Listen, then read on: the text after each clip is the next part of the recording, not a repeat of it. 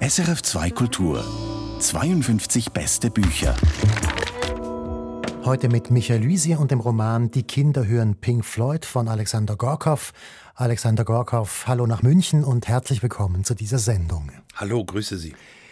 Ich möchte ein bisschen unorthodox anfangen in diesem Gespräch, und zwar mit Musik, und logischerweise ist das auch Musik von Pink Floyd.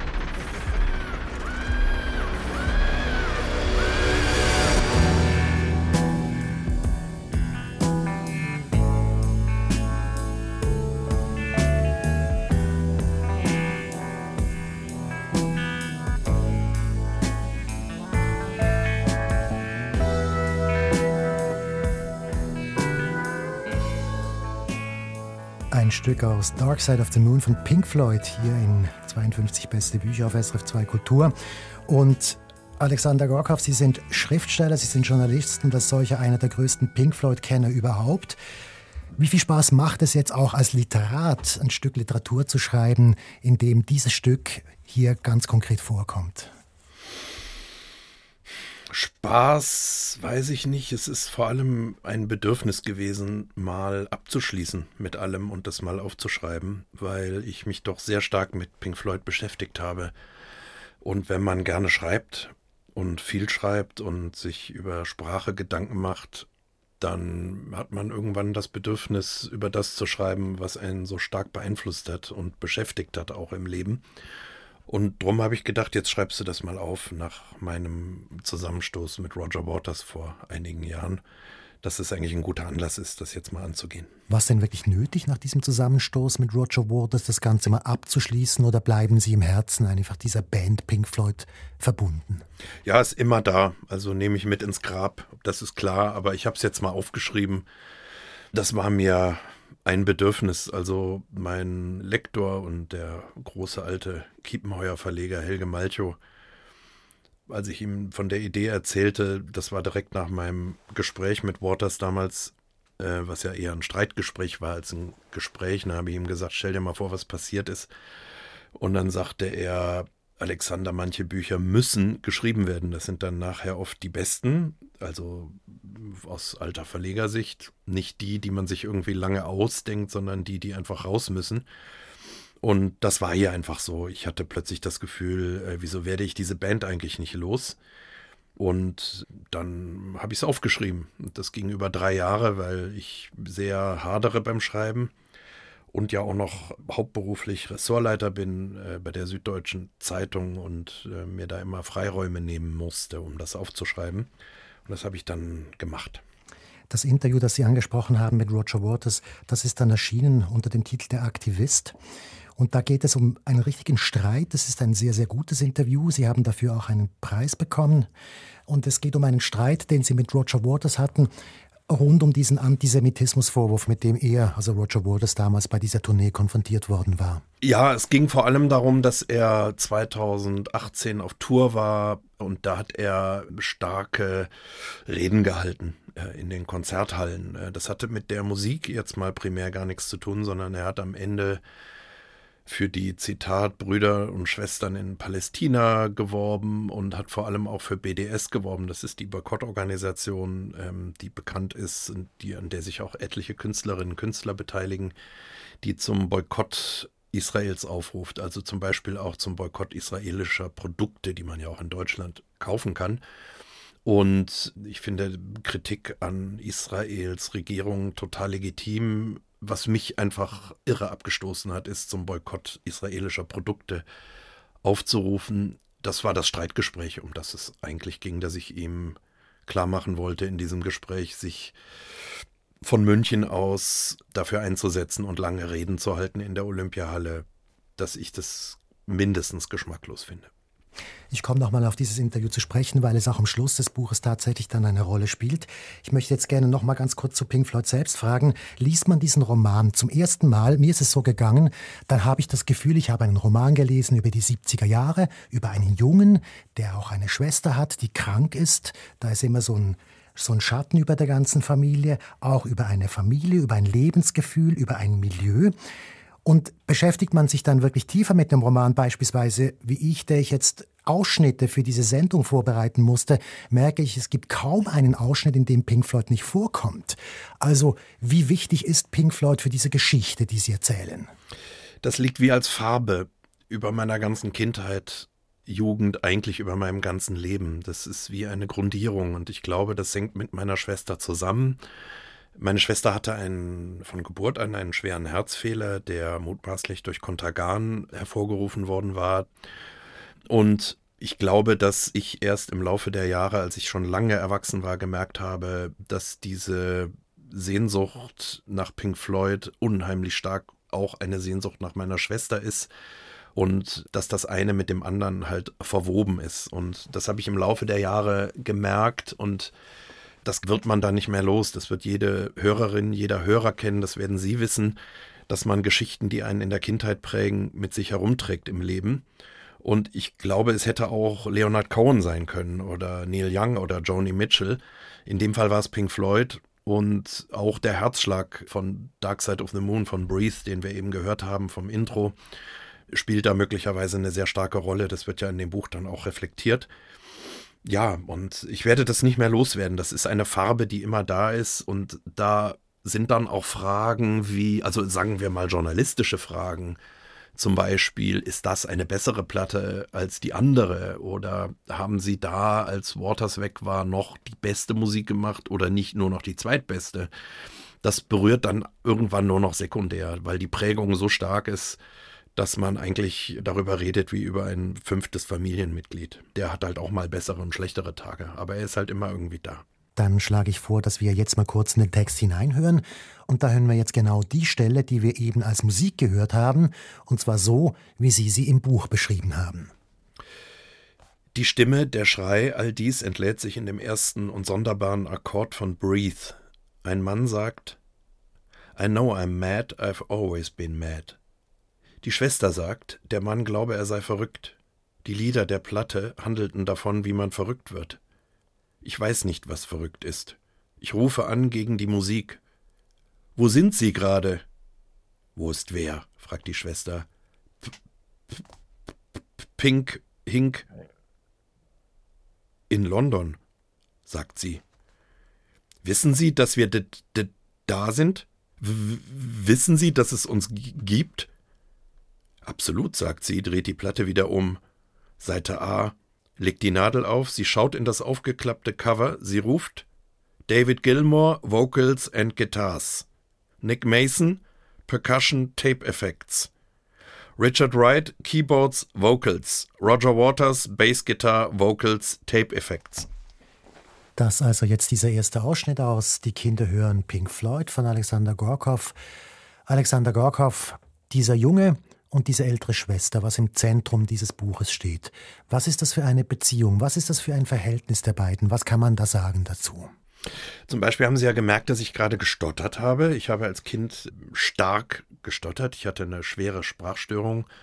Und meine Schwester war zum Beispiel eine der ganz, ganz wenigen Menschen damals, die mich überhaupt nicht auf dieses Stottern angesprochen hat. Bei meinen Eltern war es mitunter so, dass sie sagten ruhig oder hol erstmal tief Luft. In der Schule war es natürlich eine Qual, weil man gehänselt wurde. Und das Verhältnis zu meiner Schwester war vollkommen selbstverständlich. Sie war wie so eine zweite und sehr lässige Mutter, die mich in Ruhe gelassen hat, was diese Sachen angeht. Und das war ein sehr selbstverständliches und sehr, sehr liebevolles Verhältnis. Sie war auch sechs Jahre älter als Sie. Sie hat Sie damals so ein bisschen unter ihre Fittiche genommen und Sie eingeführt in alles, was so in war und was cool war damals. Das ist richtig. Es wäre eine Erzieherin gewesen und da sie auch eine, wenn man so möchte, Erzieherin, was die Sachen angeht, die gerade so abgehen, da waren meine Eltern ja jetzt einfach eine Generation vorher. Und meine Schwester war halt in den 70er Jahren sozialisiert, das heißt, sie war sehr politisch und sie hat mir erklärt, was cool ist und was nicht cool ist gegen das Establishment. Das war Pink Floyd, die man später sehr stark mit alten, saturierten Rockstar-Millionären verbunden hat. Eigentlich schon ein paar Jahre später kam ja dann Punk. Aber da zu der Zeit noch, Anfang der 70er, galt das noch als Musik, die man gehört hat, wenn man gegen das Establishment war. Und meine Schwester hat mir das alles so beigebracht, wie man so die Welt zu sehen hat. Zum Teil auch in der Rückschau, muss man sagen, sehr romantisch, sehr idealistisch, partiell auch sehr naiv. Aber da ich ja nun mal auch noch klein war, wusste ich ja noch nicht, was naiv ist. Ich bin es ja einfach gewesen und habe ihr halt geglaubt, alles, was sie mir gesagt hat. Ja, es war ja auch insofern eine gute Zeit. Man wusste, was gut war, was nicht gut war. Die Dinge waren einfach. Ich habe bedenkenlos ein Che Guevara-T-Shirt getragen und wusste, ich bin auf der richtigen Seite damit. Es war, ja, es war eine einfachere Zeit. Es war übersichtlicher als heute. Es gab auch weniger Sachen zur Auswahl, nehme ich mal an. Also man hatte halt ein paar Bands, die Hardrocker wissen das. Man hat sich entscheiden müssen zwischen die Purple und die etwas ambitionierteren Led Zeppelin.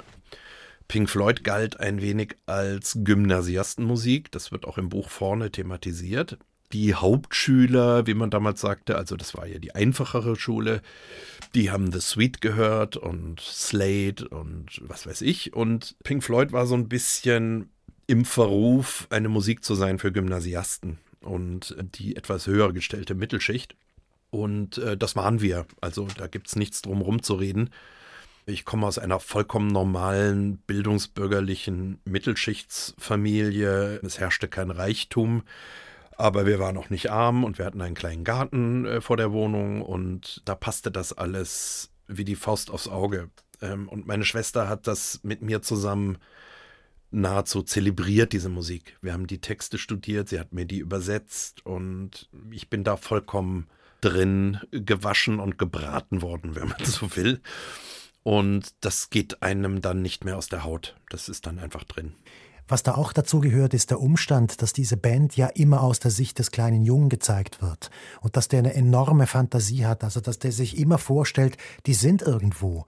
Alles, was die schreiben oder tun, hat irgendwas mit mir zu tun. Ja, ich hatte eine wahnsinnige Fantasie und habe gleichzeitig fast nicht geredet. Und ich glaube, dass bei einem Kind, das so eine ausgeprägte Fantasie hat, wie ich das damals hatte, was zum Teil auch für meine Eltern etwas verstörend war, Figuren aus der Realität und Figuren, die es nicht in der Realität gibt, also etwa nur aus Märchenbüchern oder, was für mich etwas Ähnliches war, das Fernsehen, dass die alle vermengt wurden. Und ich habe das zum Teil als Kind nicht mehr richtig auseinanderhalten können. Also im Buch gibt es ja eine wirklich sehr dubiose Figur namens Rainer Barzel.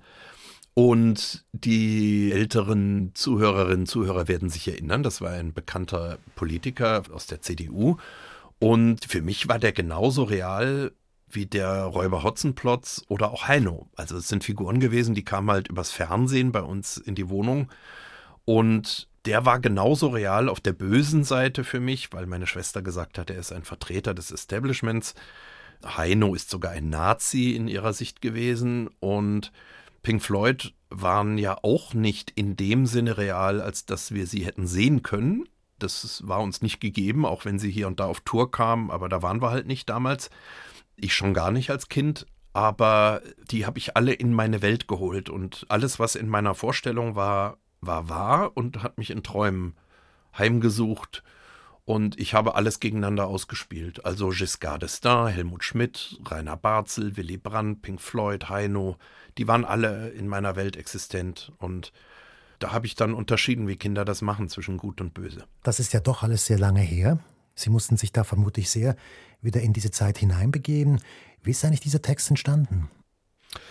In nahezu, also ich will nicht pathetisch äh, oder albern klingen, aber doch nahezu psychoanalytischen Sitzungen mit mir selbst. Ich habe wirklich sehr stark in mich hineingehört, habe lange, lange Gespräche mit meiner Mutter geführt, die jetzt über 90 ist, in einem Heim wohnt hier in München Und bei meiner Mutter ist es so, die ist ganz klar im Kopf und bringt aber trotzdem natürlich, was nach 92 Jahren so ist, hier und da mal das ein oder andere durcheinander, kann sich an manche Sachen gar nicht mehr erinnern, an die ich mich erinnere. Und an andere Sachen hat sie sich plötzlich so konkret erinnert, dass auch bei mir wieder Erinnerungen hochkamen und ganz klare Bilder, als hätte man zwischendurch so eine Art ja, so ein Schädel-Hirntrauma gehabt, Sachen vergessen und plötzlich kommen Bilder, Erinnerungen wieder, an die man jahrzehntelang nicht gedacht hat. Das ist auch passiert in dem Fall.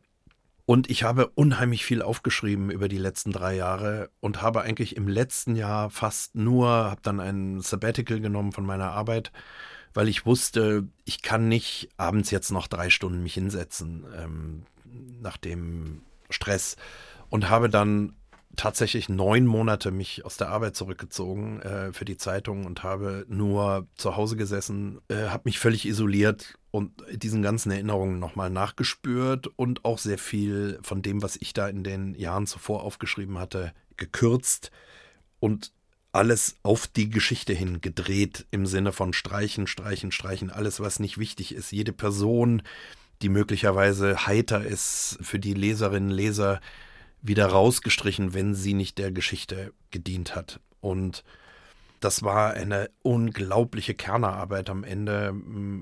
Ich habe dann am Ende gesagt, es ist so ein bisschen wie wenn man 40 Filmrollen hat und daraus 120 Minuten macht. Wirklich kompliziert gewesen. Am Ende habe ich das ganze Buch mir laut vorgelesen und habe nochmal gestrichen und dann war es fertig. Und was hat Sie dazu bewogen zu sagen, dass das jetzt die fertige Fassung ist? Haben Sie nicht zwischendurch auch mal einfach die, die Übersicht verloren oder den Faden völlig verloren? Nee, ich wusste ja, wie es endet. Ich wusste, dass ich mit dem Epilog sozusagen rausgehe. Ich will jetzt nicht spoilern, aber ich wusste ungefähr, es gibt zwei, drei zentrale Momente in diesem Buch. Eine Explosion, von der ich auch nicht zu viel erzählen möchte, es sei denn, Sie wünschen das, aber das wusste ich, dass es darauf hinauslaufen muss. Und das ist ja sozusagen wenn man so möchte, der erste Höhepunkt im Buch und der zweite kommt dann erst im Nachwort, im Epilog eigentlich. Ich wusste, dass das darauf hinführen muss, weil es tatsächlich in der Realität auch darauf hinführte. Und alles, was nach dieser Explosion kam, die sich bei uns in der Küche zutrug, ist eigentlich aus meiner Sicht, was mit Pink Floyd zu tun hat, immer nur noch die Geschichte danach. Also alles, jedes Album, das danach kam, jedes Erlebnis war da war es, also danach war es sozusagen zu spät. Danach war klar, das gehört einfach zu mir und zu uns. Zumal ich ja als Kind auch mit der Illusion anhing, dass diese Explosion aus einem Grund passiert ist. Heute würde man sagen, eine, eine Verschwörungstheorie, die ich damals hatte mit elf Jahren oder zehn und das war mir ganz klar, dass das nicht zufällig passiert ist. Ja. Jetzt müssen Sie aber doch ganz kurz erzählen, was da ist, sonst kommt, begreift man das nicht. Also da, da explodiert die Küche. Ja. Ich muss es jetzt, ich, ich darf es verraten, hm. ja. Bitte, ja. Was ist da passiert, genau? Wir haben jedes Jahr im Herbst, ähm, hat, wir hatten einen fantastischen Quittenbaum im Garten und meine Mutter hat jeden Herbst im November hat sie Quittengelee eingekocht und hunderte von Gläsern am Ende. Also, weiß nicht, vielleicht waren es auch nur Dutzende, aber mir kam es vor, als sei die ganze Wohnung mit Quintengelee vollgestellt. Und es wurde aus dem ganzen Dorf, äh, klingelten die Leute und holten sich ihr Glas ab.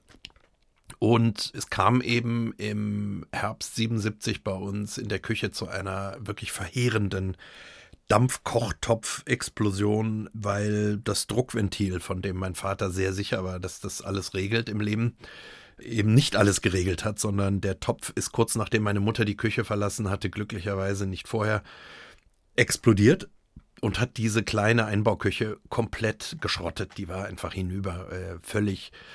Und das Ganze passierte, während meine Schwester und ich Dark Side of the Moon hörten im Wohnzimmer. Und meine Mutter war im Bad, mein Vater war im Garten. Wir waren also so gesehen alle in Sicherheit, aber diese Explosion war verheerend. Und da ich ja daran glaubte, dass wir einen bestimmten Kontakt zu Pink Floyd haben, war ich sehr sicher, dass es mit der Musik zusammenhängt. Und meine Schwester, die auch raffiniert war und natürlich ihren Einfluss auf ihren Bruder auch genoss, hat in mir diesen Glauben auch noch ein bisschen kultiviert, um ihre Macht auszuüben. Und so war ich ziemlich sicher, dass das eine mit dem anderen zusammenhängt. Und das habe ich noch relativ lange eigentlich geglaubt. Und da wir ja alle gerne an Übersinnliches glauben, würde ich sagen, heute würde ich immer noch sagen, ich will es nicht vollkommen ausschließen. Das kann, kann schon sein, ne? das ist am Schluss mit der Platte ja. zu tun. Aber warum sagen Sie, dass hinterher dann alles anders war?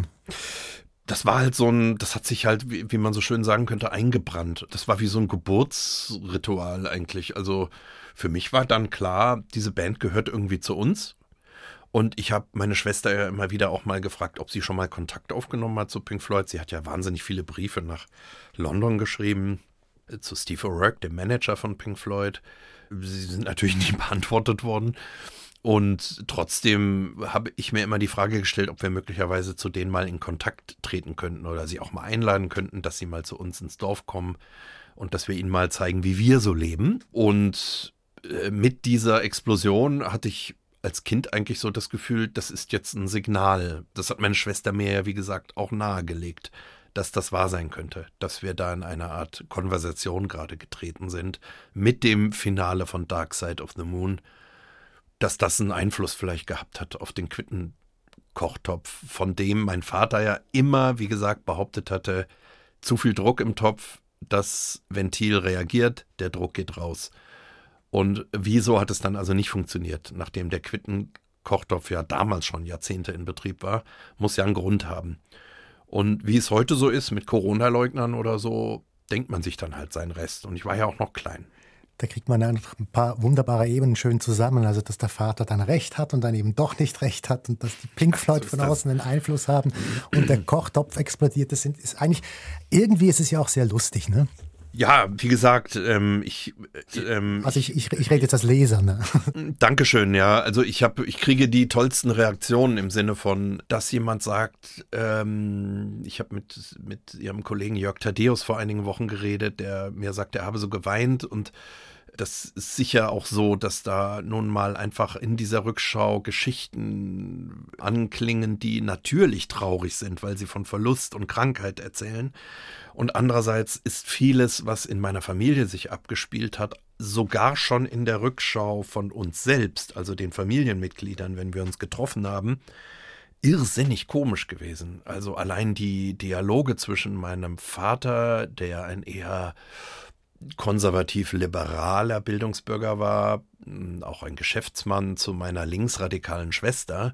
Allein diese Dialoge sind Weltklasse gewesen, ohne dass ich sie sozusagen literarisch groß verfremden müsste, sondern das war schon Literatur, als es stattgefunden hat. Das sind halt Dialoge gewesen, wo es fast nur darum ging, über die Form des Dialogs. Also wer darf jetzt endlich mal ausreden und wer hat jetzt mal die Klappe zu halten.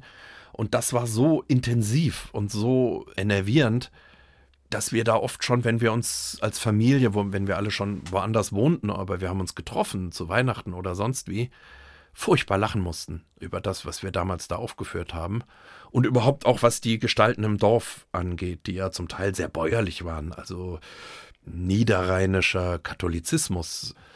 Das sind schon auch starke Figuren gewesen, an die ich mich wirklich gerne erinnere, weil sie natürlich ein super Komikpotenzial auch haben und viel Freude bereitet haben. Mir kommen jetzt gerade diese beiden Kinobesitzer in den Sinn. Das ist ein Ehepaar, beide mit dicken Brillen. Brillen spielen sowieso eine große Rolle in dieser Zeit damals und auch in diesem Buch.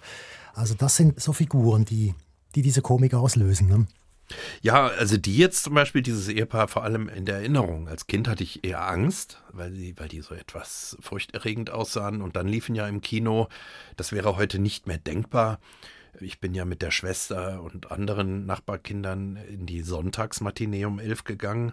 Und da liefen ausschließlich Horrorfilme und Monsterfilme. Also King Kong, Godzilla, Die Nacht der reitenden Leichen. Das war das Programm. Und ich habe mit einem alten Freund neulich äh, telefoniert, der das Buch gelesen hat und der gesagt hat, ihm sei jetzt nochmal klar geworden, dass er ja mit zehn Jahren im Grunde jeden Horror und jeden Monsterfilm schon gesehen hatte. Und zwar immer, sagt er, äh, bei Tageslicht das Kino verlassend. Also er ist mit zehn Jahren in die Nacht der reitenden Leichen ins Kino, so wie ich auch.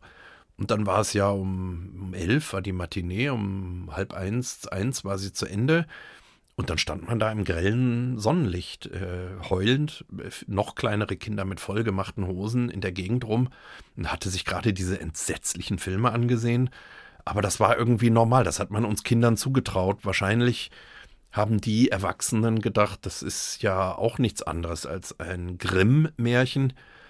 Und irgendwann gab es eine Grenze. Mein Vater hat irgendwann im Kino angerufen, als wir den ersten Teil vom Weißen Hai ansehen wollten.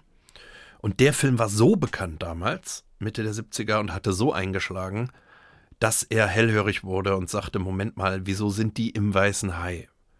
Und dann hat er da angerufen, ja, dann hat er da angerufen, der Vorhang ging gerade auf, ich weiß das noch, und es kam der Vorspann, kam dann so eine Dia-Werbung mit dem Restaurant Balkan Grill gegenüber. Da sah man die Familie, die wir sowieso jeden Tag sahen, weil die halt gegenüber wohnten.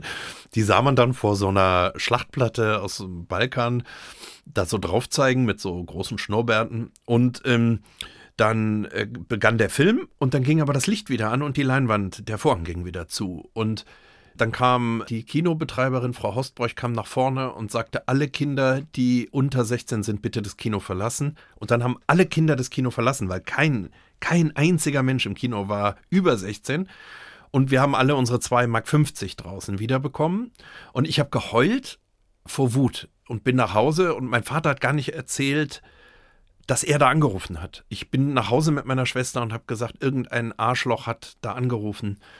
Und wir durften alle den Film nicht sehen. Und meine Eltern haben gesagt, das ist aber schade und so weiter. Und das war's. Also, und Jahre später hat er uns das dann erzählt, dass er da angerufen hat, um diesem Treiben ein Ende zu machen. Haben Sie denn den Film mal gesehen später? Also der ist schon brutal. Ja, ja, ich habe den gesehen. Ja, wir hätten ihn ja noch, wir, ja, wir hätten ihn ja noch eine Weile sehen können, weil es dauert in meiner Erinnerung wahnsinnig lang, bis der Weiße Hai zum ersten Mal zuschlägt.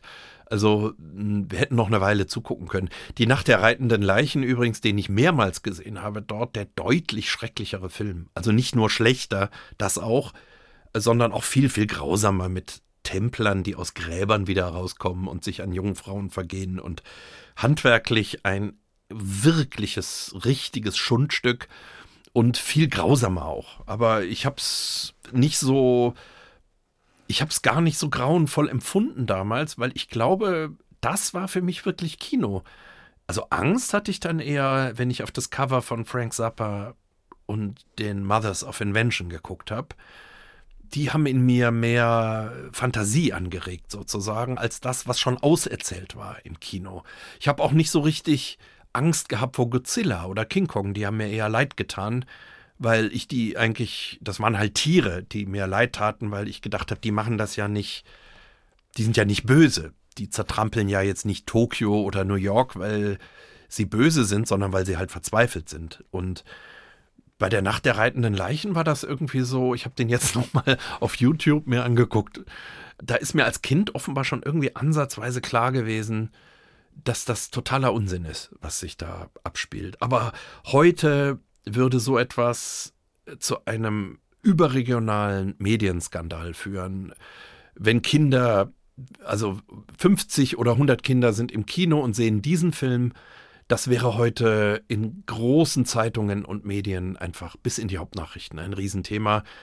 Und das war damals genauso kein Thema wie prügelnde Pfarrer im katholischen Schulunterricht oder sonst was. Das wurde privat geregelt, sozusagen. Hören wir doch jetzt noch mal seinen kurzen Ausschnitt aus dem Text und bleiben wir vielleicht gerade bei dem Thema, das wir besprechen im Moment, nämlich das ja, diese Ängste des Jungen, aber auch das, was er sich selber einbildet, was er aus den Dingen macht. Es gibt ein Kapitel in diesem Buch, das heißt Monster, und da schlage ich vor, dass wir dann nochmals einen kurzen Ausschnitt hören. Gerne. Die Monster sind überall, sowieso unter dem Bett, wo sie sich für die Kinder aufsparen, bis das Licht ausgeht. Es sind aber auch Monster im Keller beim Dampfkochtopf, im Garten, unter der Wiese. Zusätzlich sind einige im Dorf unterwegs. Sie treiben sich herum. Zu den Monstern unter dem Bett. Hier befinden sich vor allem Heino, der Nebelmann, wahrscheinlich. Frank Zappas Begleitband, die Mothers of Invention, ziemlich wahrscheinlich. Tagsüber sind die Mothers mit der Besorgung weiterer Zutaten für die Brühe beschäftigt. The Sweet Vielleicht. Ihr Revier aus bunten Dosen, Flaschen und Tuben aus Messern, groß und klein und haushohen Schuhen aus Lack, befindet sich vor allem unterhalb des Gartens. Parkhotel hin oder her, wo sie angeblich große Feste schon gefeiert haben. Manuela von der Stadtentwässerung kennt nur einen Teil der Wahrheit. The Sweet trugen im Fernsehen eben noch weiße Hemden und Brian Connolly dazu ein gelbes Hemd mit Fransen. Sie sahen artig aus und sangen das liebe, liebe Lied Coco. Aber die Lage hat sich verschärft. Sie sind jetzt in Lackkleidern unter der Erde unterwegs. Coco war einmal. Neu eingetroffen ist Rainer Barzel, der Würger. Auch er verbringt die Zeit bei Tageslicht an anderer Stelle. In seinem Fall ist es eine Art Zentrale Bonn. Ein zweiter Ausschnitt aus Die Kinder hören Pink Floyd von Alexander Gorkow. Alexander Gorkow, eine Sache habe ich noch nicht angesprochen, wenn es um das Umfeld geht oder wenn es um die zeitliche Einbettung geht, und das ist die Nähe zum Krieg, die Nähe zu den Nazis. Wie war das Thema in der Familie damals in den 70er Jahren? Ja, das wurde so aufgearbeitet im Sinne von, wir reden darüber am Rande. Ähm, das ist eine Trauererfahrung gewesen für meine Mutter, die ihren Vater verloren hat im Krieg für meinen Vater, der, was wir als Kinder gar nicht wussten, einen jüdischen Vater hatte, der verleugnet wurde, so dass er nicht äh, in, in die Sippschaftsprobleme kam, was in welche Probleme er dann aber kam als väterlicherseits äh, halbjüdisches Kind war, dass er in die Wehrmacht kam, halt äh, mit 18 und mit 23 erst aus Russland zurückkam. Das heißt, es sind alles Trauererfahrungen gewesen, meine Schwester hat meine Eltern natürlich wahnsinnig gelöchert im Sinne von, wer hat den denn dann gewählt, wenn ihr es nicht wart und eure Eltern auch nicht. Aber es sind vor allem Trauererfahrungen gewesen, weil meine Mutter wahnsinnig bis heute darunter leidet, dass sie ihren geliebten Vater verloren hat, äh, als sie 16 war. Der kam halt nicht zurück und ist kurz vor Kriegsende gefallen. Und äh, man weiß auch nicht genau wo, man weiß nicht, wo er begraben ist und unter welchen Umständen. Ähm, sie hat halt diesen Suchdienst vom Roten Kreuz natürlich auch beauftragt, aber da gab es dann irgendwann nur noch den Bescheid, dass sie annehmen, äh, dass er im Januar 45 da und dort bei schweren Schlachten gefallen ist. Und das kam auf diese Art vor, dann in Fernsehausschnitten. Da sah man dann halt das, was man heute auch sieht in äh, historischen Dokumentationen. Also man sah diesen komischen kleinen Mann mit dem Schnurrbart, den ich als Kind lustig fand bis ich dann begriff, was, was er angerichtet hat. Und mein Vater hat uns immer klar gemacht, wir sollen nicht auf Hitler gucken, sondern auf die Leute, die hinter ihm stehen. Das werde ich nie vergessen. Das hat mich immer irgendwie geprägt. Die Meute.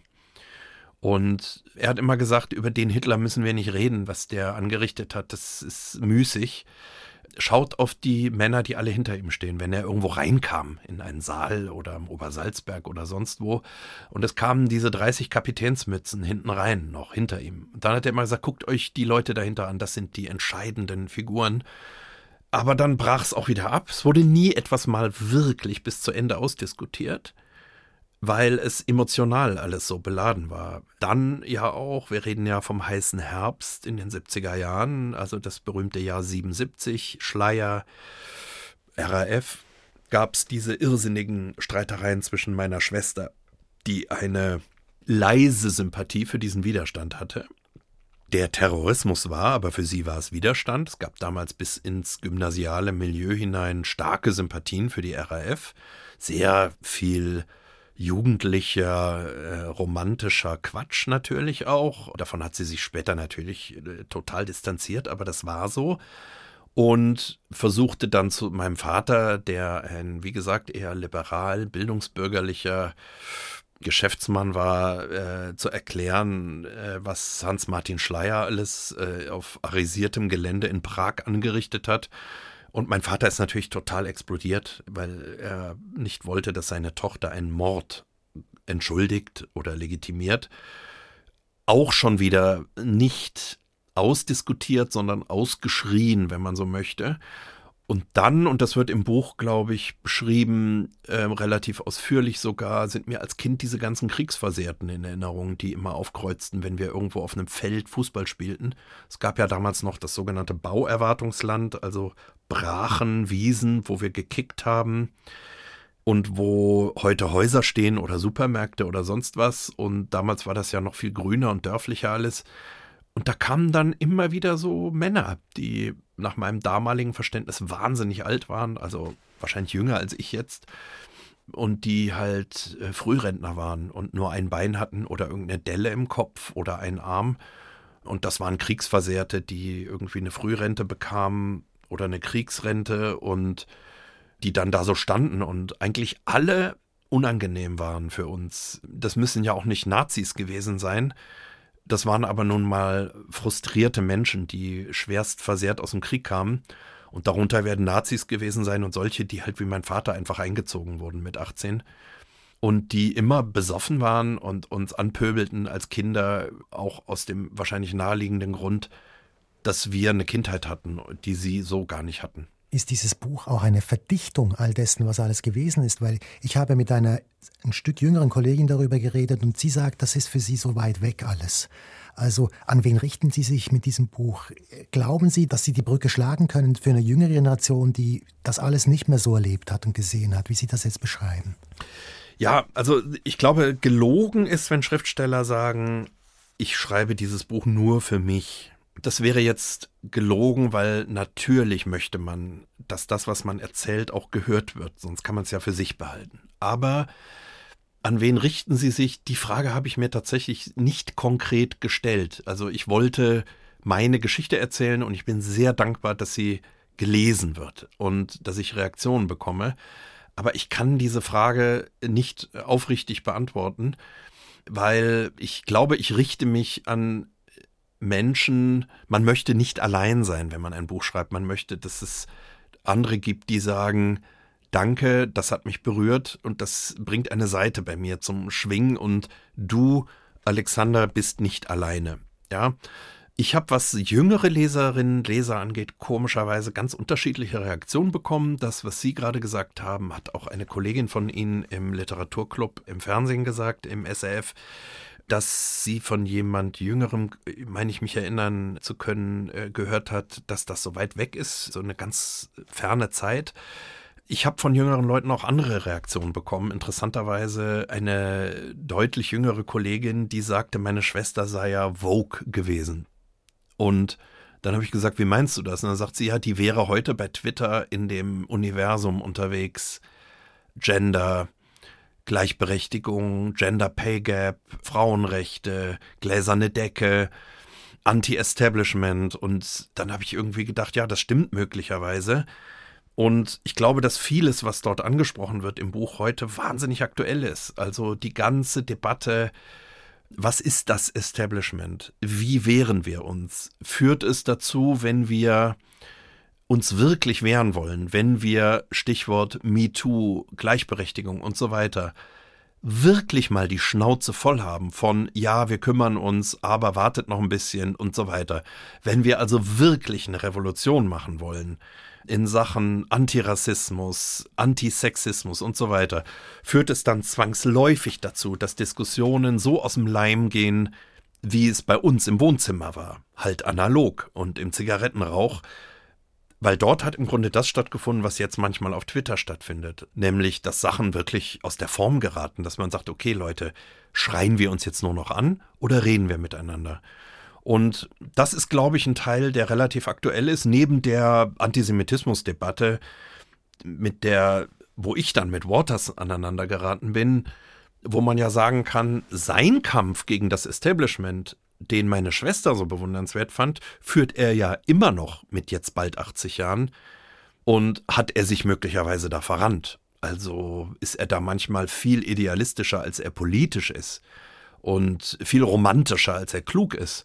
Das würde ich bejahen, aber das wollte ich auch offen lassen. Ich wollte nicht in dem Buch ein Urteil über ihn als politischen Aktivisten fällen, sondern nur klar machen, mein starkes, also nahezu äh, körperliches Unbehagen gegen seine Israel-Argumentation. Gehen wir doch auf diesen Schluss noch. Ich möchte auch da nicht allzu viel verraten, aber es ist doch sehr wichtig in diesem Buch. Ist dieses Buch auch ein Verlassen, ein Abschiednehmen von Helden von damals? Jetzt gerade in Bezug auf Pink Floyd und auf vor allem Roger Waters. Mein Freund Marek Lieberberg, der die Band seit 50 Jahren kennt und der die Konzerte veranstaltet hat in Mitteleuropa, also vor allem Deutschland, Schweiz, Österreich und so weiter, der hat gesagt, das Monster, das du schaffst, ist irgendwann größer als seine Bestandteile. Das heißt, er musste das Roger Waters irgendwann mal erklären. Das heißt, die Band Pink Floyd ging irgendwann ohne ihn auf Tour und die äh, spielten in riesigen Fußballstadien, die alle ausverkauft waren. Und Waters, also wir reden von einer Zeit Mitte der 80er oder so, Waters tourte als Gründer der Band in mittelgroßen Hallen, die nicht mal ausverkauft waren. Und Marek Lieberberg hat damals zu Waters gesagt, Roger, das Monster, das du geschaffen hast, ist viel größer als du. Und das ist mit Pink Floyd und mir eigentlich ähnlich. Ich habe die alle interviewt ich kenne sie alle durch zum Teil viele mehrfach, David Gilmore alleine fünf, sechs Mal. Das hat, wenn man die Musiker dann trifft, zumal in einem journalistischen Kontext, gar nichts mehr mit den Pink Floyd zu tun, die man im Kopf hat. Sondern es ist ein bisschen wie bei einer Sternenkonstellation. Es kommt halt, wenn tolle, kreative Menschen zu einem bestimmten Zeitpunkt zusammentreffen, zu einer Art Explosion, ja, wie der Quintenkochtopf. Und da findet wie eine Kernschmelze, da findet irgendwas statt, was Wumps macht und die ganze Welt verstrahlt jetzt mal positiv und was auch nicht wiederholbar ist. Also jede Band hat ein paar große Alben gemacht und dann bessere und schlechtere. Aber es gibt ein Kernwerk sozusagen, das sind ja auch bei Pink Floyd drei, vier Platten.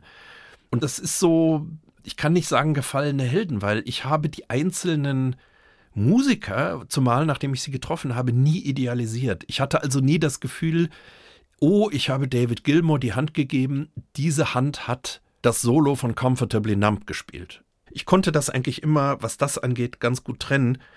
Ein bisschen die Sicherung durchgebrannt ist mir dann bei dem Interview mit Waters 2018, wo wir uns dreieinhalb, vier Stunden angeschrien haben das war ein Moment, wo plötzlich auch ich als Journalist sozusagen meine professionelle Ebene verlassen habe und auch wusste nachher, ich muss mit diesem Pink Floyd-Wahnsinn jetzt mal irgendwann abschließen im Sinne eines Rituals und das könnte heißen, ich schreibe jetzt ein Buch. Das heißt, das ist auch der Grund, warum dieses Thema noch im Buch auftaucht, also dieses Interview noch im Buch auftaucht. Weil das ist ein bisschen erstaunlich. Es spielt 2018 und ist völlig woanders. Ist das der Grund dafür? Ja, es ist auch da interessant. Es gibt ganz unterschiedliche Reaktionen. Äh, viele Menschen, die sagen, sie lieben dieses Buch und das Ende kommt ihnen so wie ein Ende vor, das eigentlich mit dem Buch gar nichts zu tun hat. Ist es auch nicht. Hat mit dem Buch in dem Sinne auch nichts zu tun. Weil das Buch endet mit dem letzten Kapitel und deswegen habe ich auch ein Epilog drangehängt und nicht ein weiteres Kapitel. Aber der Epilog ist sehr wichtig, weil er der Grund ist, dass ich das Buch geschrieben habe. Und ich klar machen möchte, dadurch, es entscheidet, es, der Satz steht ja auch drin, es entscheidet immer das Monster, wie es weitergeht. Du kannst einem Monster nicht kündigen. Das ist nicht möglich. Ich träume heute noch von meinem Mathematiklehrer, der für mich ein Monster war, also der auf dem Gymnasium der entscheidet, ob er meine Träume verlässt oder nicht. Also er lebt gar nicht mehr, er ist gestorben vor einigen Jahren und ich träume aber nach wie vor von ihm. Und es entscheidet immer das Monster, wie es weitergeht. Als ich Waters traf in München, bin ich ja drei Tage vorher nicht auf sein Konzert gegangen. Ich habe zum ersten Mal ein Konzert von einem Pink Floyd-Musiker geschwänzt. Und da war es jetzt so, dass ich von diesem Anti-Israel-Rants von ihm so angewidert war, dass ich Marek Lieberberg gesagt habe, weißt du was, ich komme nicht in die Olympiahalle, ich möchte mir das nicht angucken. Ich habe so intensive Erinnerungen an Pink Floyd, ich habe keine Lust mehr, da so einen Vortrag anzuhören, äh, boykottiert Israel. Und das hatte er halt Waters und seinem Manager erzählt. Und so kam ja das Interview zustande. Und ja, und ich saß an dem Abend, als das Waters-Konzert war, mit meiner Frau auf dem Balkon und wir waren ganz guter Dinge. Und sie sagte immer, das ist doch verrückt, dass der jetzt hier 20 Fußminuten entfernt spielt. Und ich habe gesagt, es ist alles gut, es ist höchste Zeit, dass es jetzt mal vorbei ist mit diesem Wahnsinn. Und zwei Tage später bekomme ich einen Anruf, ich soll bitte zu Roger Waters ins Hotelzimmer kommen. Und dass das Monster, das man meidet, ein sozusagen ins Hotelzimmer zitiert, ist die letzte große Pointe gewesen, was diese Geschichte angeht und musste ein Buch werden. Ich danke Ihnen ganz herzlich für das Gespräch. Ich danke Ihnen. Die Kinder hören Pink Floyd heißt das Buch, erschienen ist es bei Kiepenheuer und Witsch und geschrieben hat es mein Gast Alexander Gorkow. Mein Name Michael Luisier. 52 beste Bücher. Podcast.